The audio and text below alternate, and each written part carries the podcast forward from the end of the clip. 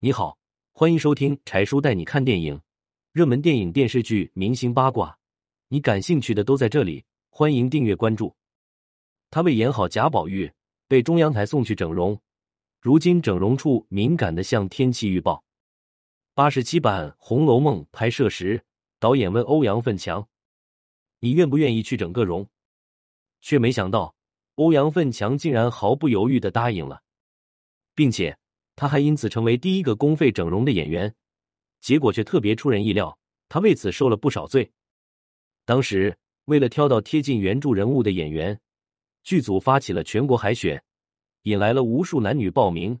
可等女主角林黛玉都定下来了，饰演欧阳奋强的男演员还是让王扶林犹豫不决，因为离他理想中的贾宝玉还是有差距的。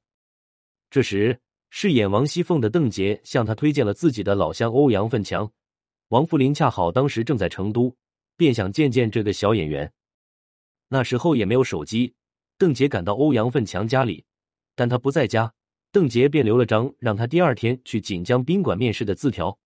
欧阳奋强回家看到字条后也没当回事，他不敢相信这么好的事会落到自己身上。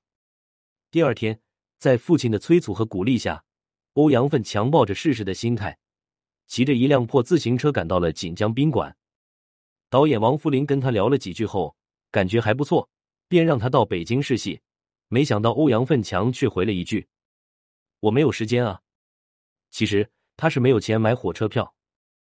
王扶林也没揭穿他的小心思，只是告诉他：“你坐飞机来吧，机票报销。”在北京试镜时。穿上贾宝玉一身行头、化好妆的欧阳奋强，立马就有了满面桃花、冠如满玉的感觉。原本没啥自信的欧阳奋强也有了戏中人的错觉。毫无疑问，欧阳奋强就是导演想要的贾宝玉。可是他还没高兴多久，就遇到了一个难题。化妆师在给他定妆时，发现他腮帮子比较大，显得下巴短，上镜不好看。为了拉长下巴，化妆师做了一个模型。贴在他下巴上，可是这样又出现了新问题。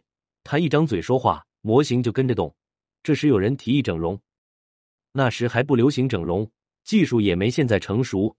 在大家眼里，整容是一件很冒险的事，剧组可不敢擅自做决定，只能先征求欧阳奋强的意见。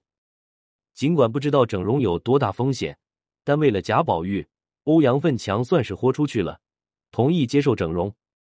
就这样。剧组出钱给欧阳奋强的下巴填充了硅胶，这样上镜确实好看多了，但也产生了副作用。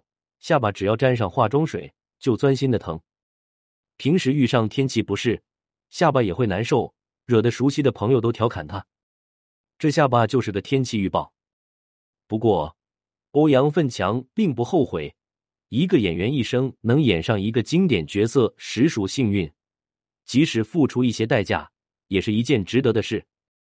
文我眼睛，编辑向婉婉。